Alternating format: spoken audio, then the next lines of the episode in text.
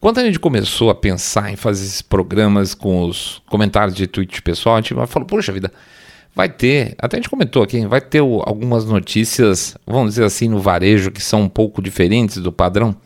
Mas é engraçado como, de alguma forma, são notícias que acabam conduzindo sempre para a mesma história, né? Por quê? É porque o pessoal tem que marretar as mesmas histórias de sempre, só que usando diferentes um, subterfúgios. Então, por exemplo, a gente vai falar hoje sobre o incêndio lá na ilha de Maui, né? E o pessoal vai falar sobre aquecimento global. E a gente tem posts sobre Covid. E a gente tem post é, da esquerda criticando o Oliver Anthony, o, o cantor.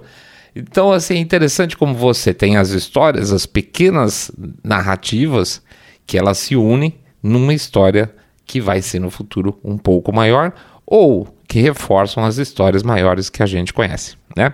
Mas é interessante porque você consegue ver como uh, tudo tem sido feito batido, batido e rebatido para que a gente entenda e pense a mesma coisa. De verdade, o tal do awakening que se fala muito hoje em dia é isso.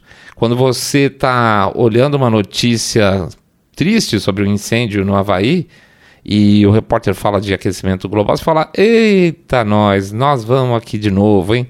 Quando você liga seu Netflix e tá uma série interessante, o tal, tá acontecendo, sei lá, o bandido apanhando do mocinho e dando tiro pra cá, tá, tá, tá. De repente tem uma frase woke no meio e você tá lá falando: Puta merda, de novo, desculpe. Mas é isso, é, é, essa é a narrativa, ela é 24 por 7 em todas as plataformas, período integral tá? Nós não estamos é, conseguindo a, achar, é, como é que eu posso dizer assim, escape para isso. É, é, é, impressionantemente período integral.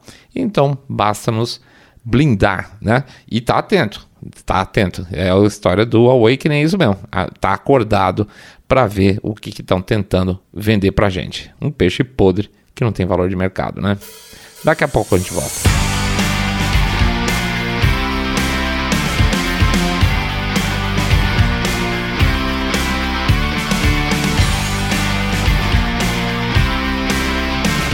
Mas tem tanta cara de pau que às vezes a gente fica até surpreso, né?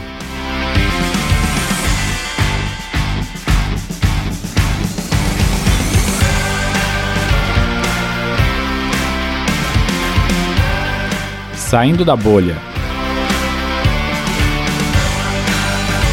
Menos notícia, mais informação para você.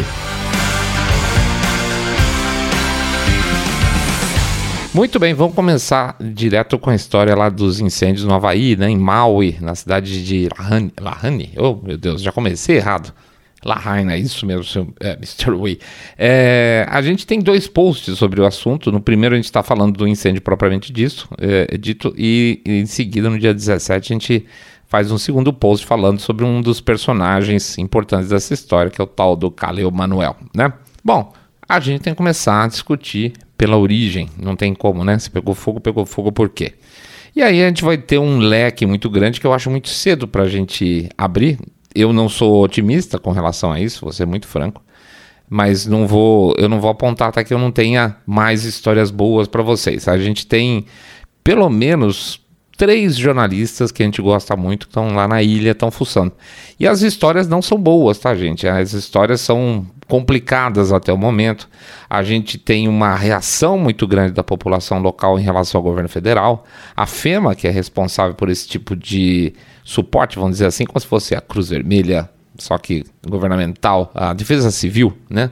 É, lá dos Estados Unidos, ela foi colocada para fora da região porque o pessoal não estava aceitando a forma com que eles estavam tocando as coisas. Aliás, a FEMA só pisa na bola. Quando teve o, o furacão também na Louisiana, a FEMA pisou na bola para caramba. Quando teve aquele furacão, vai, vamos dizer assim, que entrou em Nova York, Nova Jersey, a FEMA só pisou na bola também.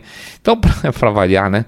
É, no caso, a, a, o auxílio governamental lá estava tá, sendo tão ruim, mas tão ruim que o pessoal botou a, a turma para fora. E o mais estranho, tinham vários doadores, tinham pessoas que estavam tentando levar doações para lá e não estavam conseguindo exatamente porque o governo federal estava bloqueando. tá? Isso é bem estranho também. O que também está é, tá sendo muito questionado dentro dessa história. Bom, ah, só, só retornando à questão de, de origem, tem todas as origens possíveis sendo discutidas, tá? De. de um, como é que eu posso dizer? ataques com raios que, de armas do governo americano, até a, a, alguma coisa que eu sou. Eu, às vezes sou meio simplista nisso, preciso confessar para vocês, gente. Eu confio muito sempre no famoso latão de gasolina e um filho da mãe é, na ponta, tá? Então, às vezes não precisa de tanta, tanta estrutura assim para conseguir fazer um estrago desse tipo. Tem pessoas mostrando coisas interessantes, como por exemplo as casas pegando todas pegando fogo, mas as árvores no meio não pegando que tem explicações para isso também. Então tem um monte de coisa que vai ser, vai ser, é, vamos dizer assim, se não explicada, vão ter boas explicações, eu diria que não daqui a muito tempo, relativamente em breve, tá? Mas de qualquer forma, vamos dizer assim que a origem é, para mim, desconhecida, ela não está totalmente explicada de forma alguma. O que também se fala muito em relação ao número de mortes, que se fala em cento e qualquer coisa, considerado muito baixo, mas muito, muito baixo pelo pessoal local. E, e é interessante porque, assim, é muito comum, independente de qualquer coisa, você ter o governo federal reduzindo o tamanho de certas tragédias. A, a, a, gente pode pensar que isso acontece mais, sei lá, na China, que o governo centraliza as informações e não quer mostrar que é uma porcaria, ou sei lá, na Rússia, que é mais fechado, etc. Mas é uma coisa relativamente comum em qualquer aspas, democracia ocidental também. A gente estava ontem com uma colega nossa aqui em casa, ela mora no litoral norte de São Paulo, naquela área afetada das, das enchentes lá dos deslizamentos do litoral norte de São Paulo, que foi uma coisa medonha. E ela estava comentando que uma coisa que eu achei bacana, é, na região dela, se não me engano, o número de pessoas que teriam morrido, segundo dados oficiais, eram cinco. E numa das partes ali das praias, tá? E ela, ela tá há muito tempo, ela mora naquela região tal. Ela tá conversando com um cara que ela conhece, que é um bombeiro. É, não é amador que se diz? Voluntário. E ele falou que ele retirou oito corpos. Então, assim, se tem cinco na região toda dela e ele sozinho tirou oito corpos, ele falou: olha, para mim esse número tá subfaturado, tá? E isso não é nada incomum das autoridades superfaturarem quando elas precisam, né, vídeo Covid, ou subfaturarem quando elas não querem ter problemas de imagem. Então, assim, é complicado, né? A gente fala em dados oficiais com a percepção de que a gente vai ter alguma coisa melhor, mas, pois é, não é o caso. Que mais? Até a história que a gente coloca no dia 17, também no Twitter a esse respeito, é do tal do Caleo Manuel, que ele era o diretor, vice-diretor do Departamento de Águas de, de, do Havaí. E a história é mais ou menos o seguinte: existe, queira ou não, um. Vamos dizer assim, uh, o pessoal do continente não é super amado pelos locais que moram lá no Havaí, tá? Ele não é exatamente uma coisa bacana. E conforme as cidades vão se desenvolvendo, como por exemplo a própria Lahaina, você vai tendo um monte de gente que vai mudando para lá, gente que está no continente, as cidades vão ficando maiores. E a água no Havaí não é exatamente uma coisa abundante, vocês estão numa, eles estão numa ilha, né? Uma ilha no meio do nada, lá no Pacífico. E especificamente em, em, Maui, eles têm uma, uma política de distribuição de água. Então, onde você tem as quedas d'água, lá os, os, os, rios, os cursos d'água, é, esses, esses cursos d'água são desviados para determinadas finalidades em determinados períodos de tempo. Então, hoje ele está apontando para a região das fazendas, hoje ele está abastecendo a cidade com água e eles vão desviando o curso do rio, tá? Quando a cidade começou a pegar fogo e os caminhões de bombeiros chegaram e começaram a esvaziar os seus estoques, eles chamaram a administração local e falou: olha, nós não podemos, vocês não podem continuar mandando água para as fazendas, vocês têm que mandar água para cá porque a gente tem que encher os caminhões para combater.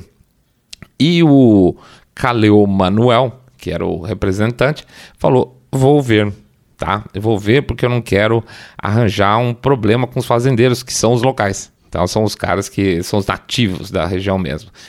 E essa história demorou cinco horas, gente. Essa demora, demorou cinco horas e com o, o, a ventania que está tendo no local. O pessoal fala que está tendo um furacão. No local não é exatamente. Existe um, um furacão lá, um, uma tempestade tropical passando a 700 quilômetros Havaí. Não é, não é tão perto assim. Mas os ventos eram fortes, tá? De qualquer forma. Então, com os ventos fortes, com o incêndio já meio que fora de controle, imagina uma equipe de bombeiros sem água, o que acontece? A cidade fritou totalmente, né?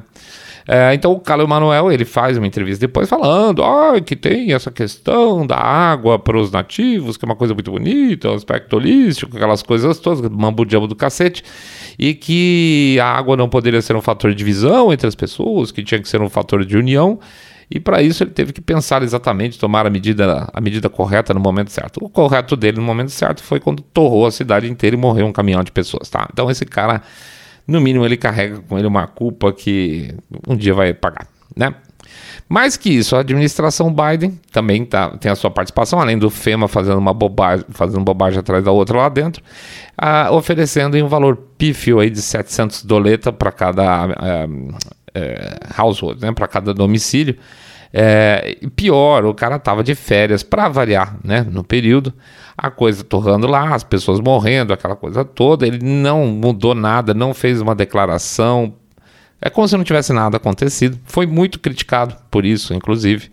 E acabou, sei que por uma questão de imagem, decidindo que ele deveria dar uma passada lá em Maui. Então ele foi lá, e deu um oi lá por cima e voltou para as férias, tá? Ou seja, é interessante lembrar essa, essa história mostra um outro ponto importante que o Biden está a mais de 40% do seu mandato de férias. Tá? Ele, ele entra, trabalha dois, três dias, vai para a praia de não sei, entra dois, três dias, volta para casa de Delaware. Ele, ele, basicamente ele não trabalha, tá, gente? Isso é óbvio, até porque ele não tem condição. Aliás, ele deu uma bola fora fantástica, né? Ele estava dando uma entrevista no aeroporto e eu nem lembro se era ele já estava saindo para lá. Perguntaram para ele sobre a ida do Havaí. E ele disse que não, que não estava planejado ainda, porque demoraria dias para chegar lá. É óbvio que não demora dias, ele não vai de barco, ele não vai atravessar os Estados Unidos de trem, ele ia pegar o Air Force One e ir para lá. E o pior, a visita já estava marcada e ele estava negando porque ia demorar demais. Então, assim, o cara está totalmente gaga. Vou até fazer um paralelo aqui, não sei se vocês viram, ele estava dando uma, também uma entrevista uh, depois de um encontro, entre aspas, com o primeiro-ministro do Japão, presidente da Coreia. E ele estava lendo o discurso dele, ele para no meio e pergunta assim: para quem que eu estou falando isso? E o, o, próprio cara da Coreia fala assim: para mim, o ilustre é, convidado, o primeiro é, presidente da Coreia. Assim, o cara não sabia aonde ele estava, quem eram as pessoas ao lado dele. Simplesmente não sabia. E quando termina essa coletiva de imprensa, o Biden dá as costas, tá? Ele vira de costas, ele tá com um ponto no, no ouvido. Ele vai embora, o ponto tá preso uh, no, no, ouvido e em algum ponto lá do púlpito. Ele vai embora, o, o ponto voa da orelha dele, porque tá preso pelo fio, né? Ele dá uma risada, faz uma brincadeira qualquer e ele simplesmente não se despede dos, das duas autoridades tá, dele, porque ele não sabe onde ele tá. A bem da verdade é isso. É, é, eu acho que é a, é a parte mais patética de tudo isso que está acontecendo nos Estados Unidos hoje, tá? É, a imprensa fingir que isso não está acontecendo, para variar. Não é uma coisa pequena, tá, gente? Falar assim, ah, fingiu que o, sei lá, o incêndio lá no mal e não está acontecendo, é uma coisa. Agora, fingir que o presidente deles é uma pessoa que está em estado normal, é, é uma coisa impressionante. Aí você vê o, o grau de, de, de, comprometimento que existe da imprensa com os grandes grupos, com o governo federal por lá. É muito, muito pesado isso, isso é muito pesado, gente. Bom, o que mais? É, tem um outro ponto interessante em relação a mal, eu vou ver se. Eu sempre quebro minhas promessas com vocês nesse sentido. Tem um, uns caras que desenvolveram um aplicativo, vamos chamar assim, mostrando os imóveis todos destruídos lá de Maui. E é bacana porque os caras mostram é, o histórico de propostas de venda. Por quê? Porque o, o que aconteceu logo, de, logo depois, assim, dois, três dias depois que torrou tudo, já começou a aparecer nego querendo comprar. Certo? O que levantou um monte de suspeita, evidentemente. Então, o que esse grupo de pessoas fez? Ele foi lá e é, mapeou todos os imóveis destruídos daquela região, e os, os imóveis em geral, E eles estão acompanhando quais estão listados para venda, quais receberam propostas, qual, qual, o valor de cada um, tal, para acompanhar exata, inclusive para ver é, se esse imóvel está passando de mão em mão para disfarçar, porque às vezes o cara fala assim, ah não, eu vendi para minha tia, né? Aí a tia vende para o primo e o primo vende para um grande grupo, tá? Eles estão acompanhando, estão fazendo tracking de ponto a ponto de cada um dos imóveis que torraram lá em Maui. Muito legal o trabalho dos caras, tá? Enfim, é uma história longa, é uma história que não acabou. E fica a sensação que, a, pela quantidade de variáveis que vem pela frente ainda, é praticamente uma história mesmo, uma história completa que vai valer um episódio no futuro. O certo é, não tem coisa boa acontecendo por lá. E o que aconteceu não tem nada de lindo. A gente tem a esperança, a expectativa aí que esses, esses jornalistas que a gente está acompanhando, pelo menos três lá fora, é, que estão com dificuldade de contato incrível, inclusive, porque a cidade está sem internet, etc e tal, os caras tiveram que levar uh, equipamento para conseguir se comunicar. Tem, tem jornalista recebendo ameaça de morte por estar tá lá, coisa não está bonita, tá? Vão, vão ver aos poucos e descobrir porque a turma está com sangue nos olhos, inclusive grande parte da população local, tá? O segundo ponto que a gente queria passar hoje é sobre o Oliver Anthony. É, grande Oliver Anthony. O Oliver Anthony, ele explodiu simplesmente nas paradas de sucesso americanas com a música, uma música meio folk lá chamada Nor é, Richmond, é, North Richmond, ou seja, engraçado, né? Porque a gente acabou de publicar uns dias atrás no Twitter também, acho que nessa semana mesmo que a gente tá falando, sobre essa semana que a gente tá falando agora, um mapa, um mapa não, uma tabela com as 10 cidades com maior é, renda per capita dos Estados Unidos e mostrando que das 10 cidades, 5 são na região de Washington, é essa região que ele está falando, North Richmond, tá? É, então são por causa. Ele não, quis falar, ele não falou de Washington, ele falou os políticos, ele falou Richmond, North Richmond. É, é o, o, que é incrível, são, na verdade tem várias coisas interessantes. Primeiro é a explosão, e a explosão que deu pela, pelo fato positivo da música é, mostra que os americanos se reconhecem na letra dela. É uma, eu, eu fiquei muito emocionado, achei muito bacana. O cara canta bem pra caramba, manda bem pra caramba. E, e o vídeo que a gente coloca lá mostra assim: não é só homem, não é só branco, não é só mulher, não é só. É todo mundo. Quem ouve esse negócio reconhece, sabe muito bem, sabe que está sendo explorado, sabe que os caras estão tentando o tempo todo saber o que a gente está fazendo, quer saber também o que a gente pode ou não acessar.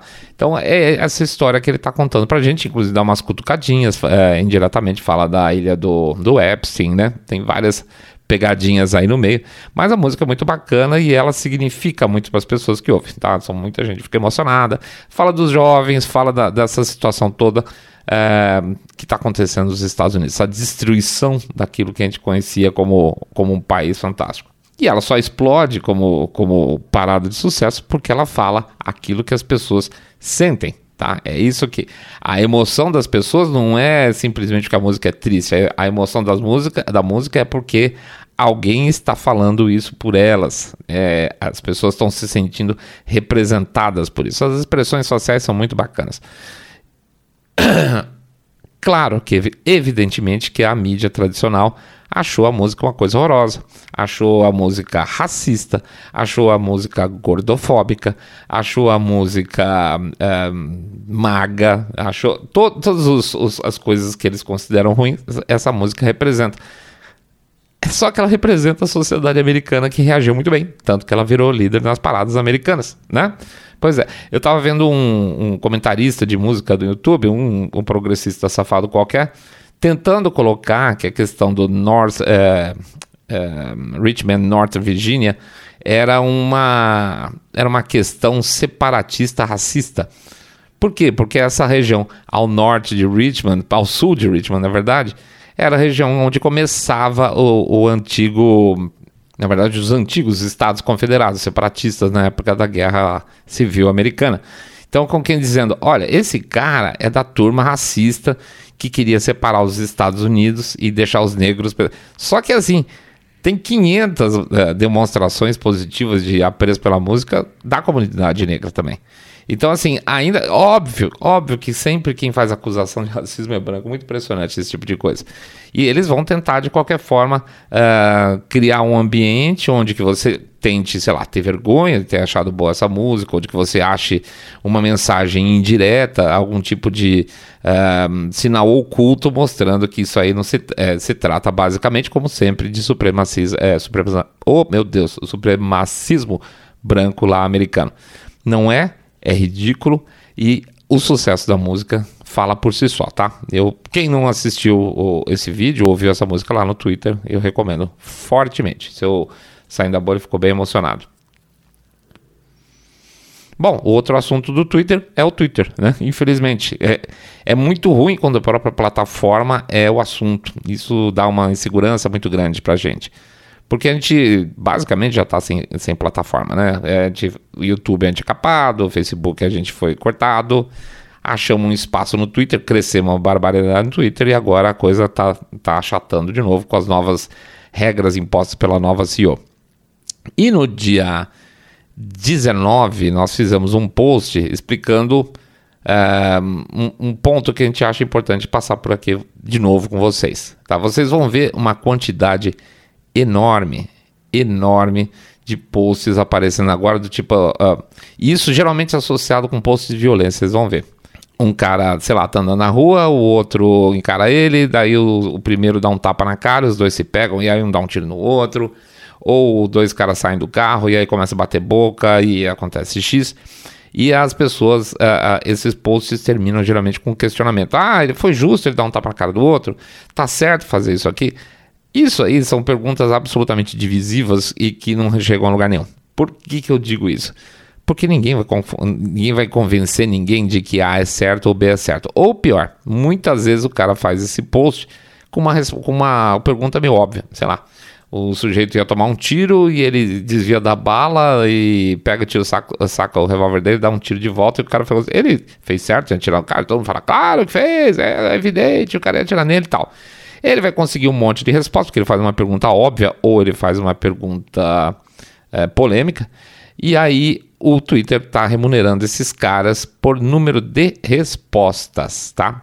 Não adianta, o, tanto faz, né? inclusive essa semana o Tim Pool tirou um sarro disso aí.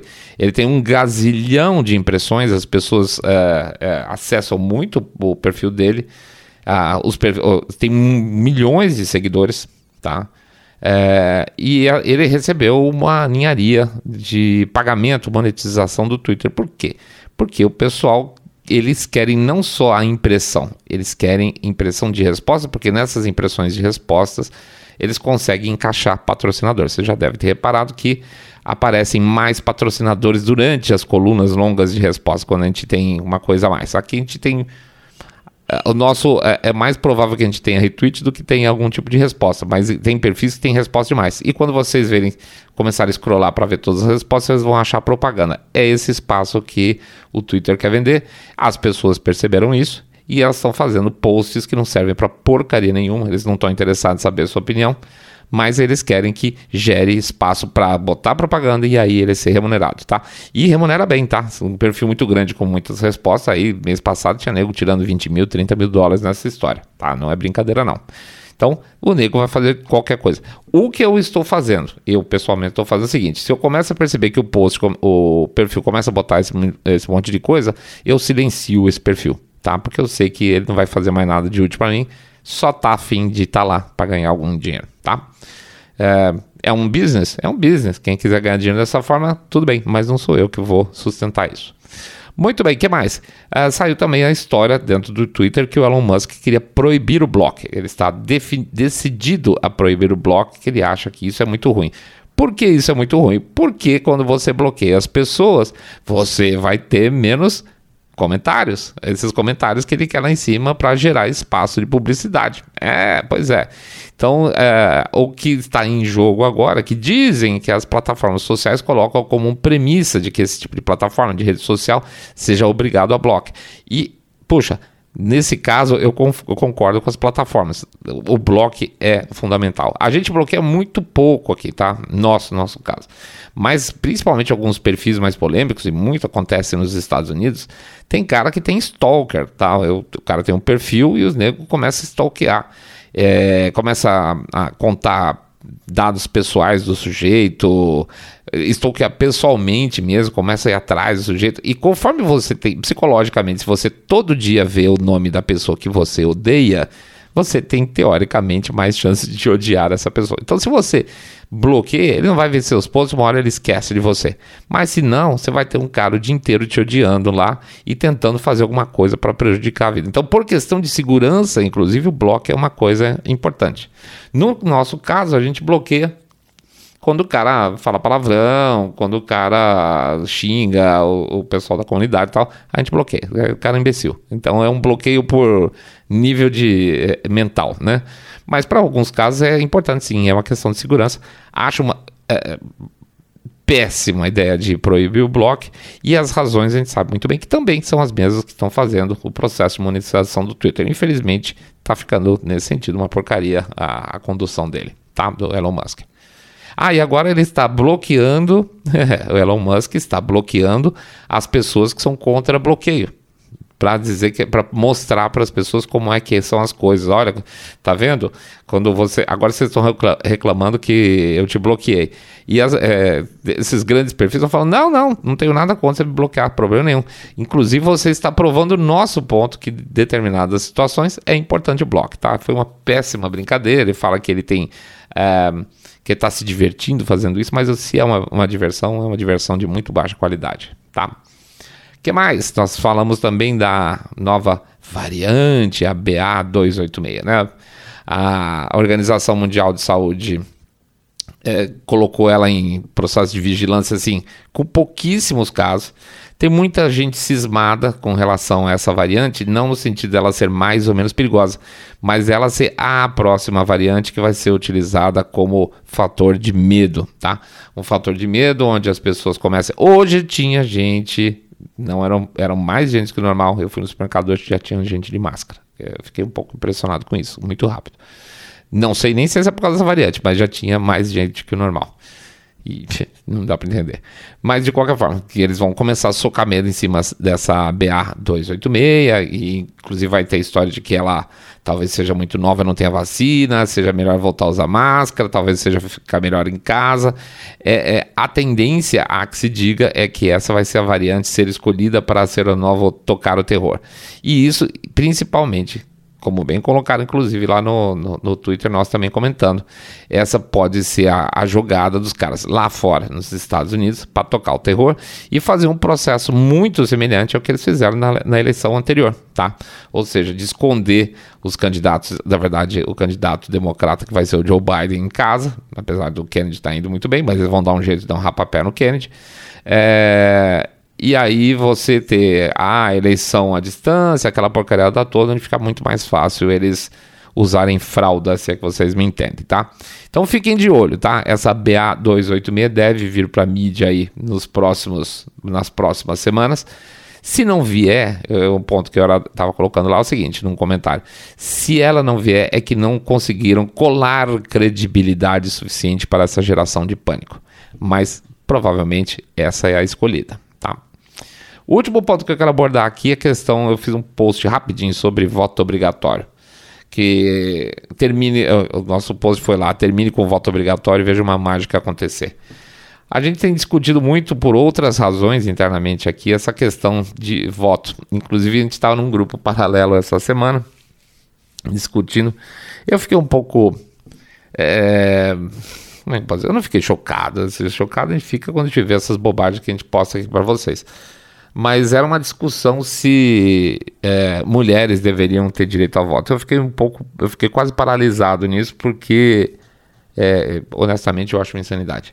É, quem deve votar e por que que nosso nosso sistema eleitoral e boa parte do Ocidente está indo para o vinagre? Bom, primeiro está indo para o vinagre porque quem está conseguindo montar os esquemas eleitorais são as mesmas pessoas de sempre, tá? O problema não é o eleitor, o problema começa no sistema eleitoral. Você, os partidos, por exemplo, aqui no Brasil, os partidos colocam o que eles quiserem e você vai ser obrigado a votar naquilo que é colocado à sua disposição. A história de que todo mundo tem direito a ser eleito é muito bonito até a página 2, né? Se você não tiver dinheiro, se você não tiver imagem, etc., você tem a melhor das intenções do mundo, você não vai conseguir espaço num partido, você não vai conseguir dinheiro para campanha, você não vai ser eleito. É isso, tá? Os preferidos vão ser eleitos, os puxadores de voto, no nosso caso, vão continuar puxando o voto para um monte de desconhecidos sem vergonha, que vai chegar lá no Congresso na hora que está eleito. A, pegando carona em determinadas plataformas mais tarde acabam pulando de lado. Isso não é uma característica só nossa, tá? É, quer dizer, essa questão da proporcionalidade, puxar um monte de gente que não deveria estar, é uma característica brasileira. Mas não, nos Estados Unidos você tem um monte de gente também que vira uma casaca maravilhosa depois de eleito. Isso não é uma novidade mesmo, tá? É, o, o, voto obrigatório seria uma. O fim do voto obrigatório seria uma coisa interessante? Na nossa visão, sim. Seria talvez a primeira das batalhas de, um, de, um, de uma bancada conservadora no Congresso Nacional. Por quê?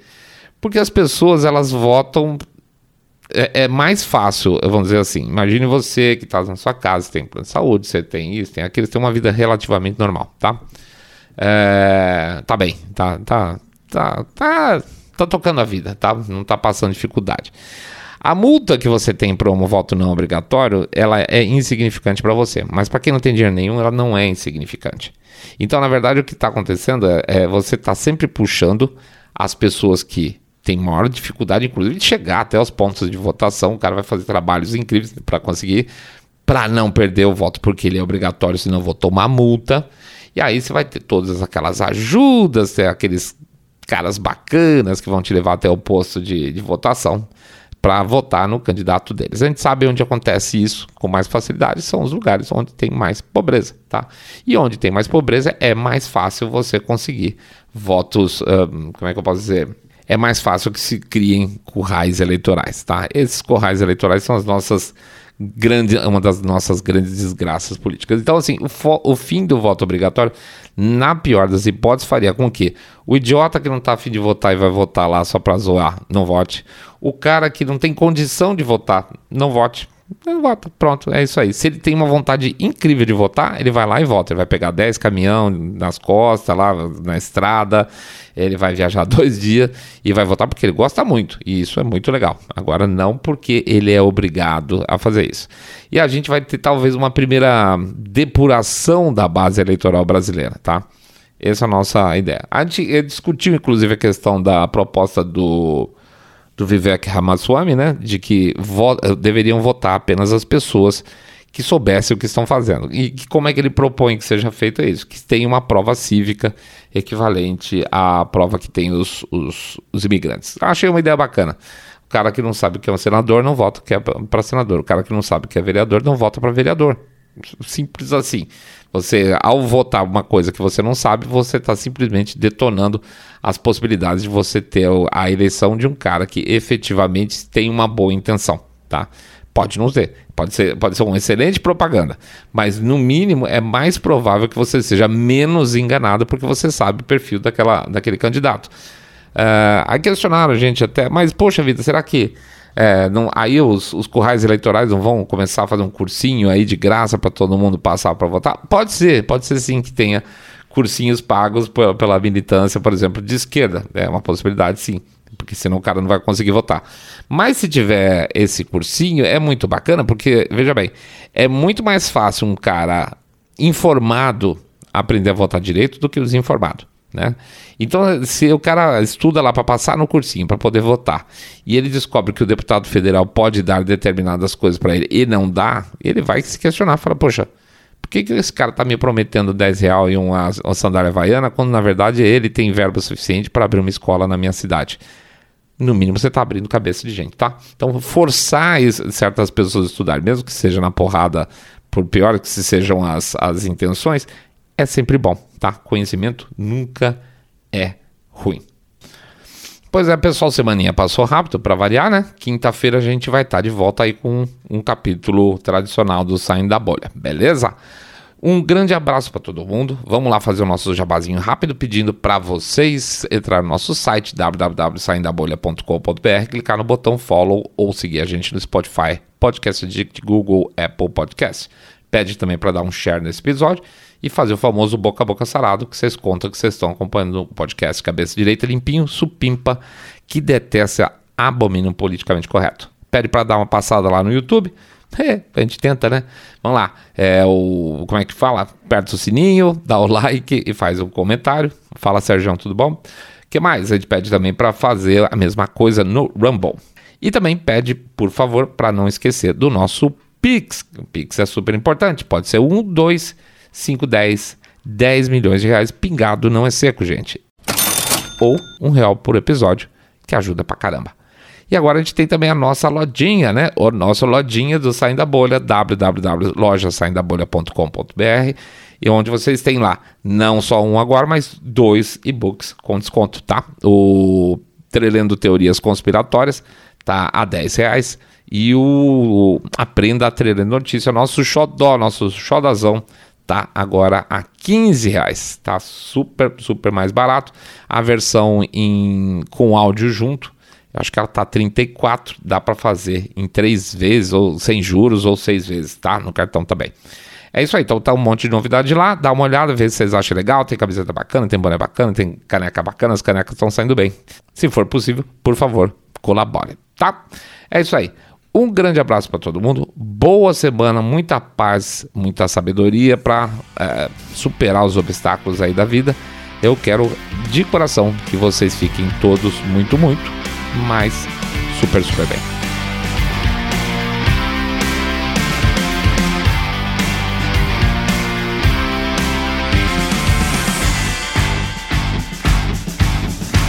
Saindo da bolha.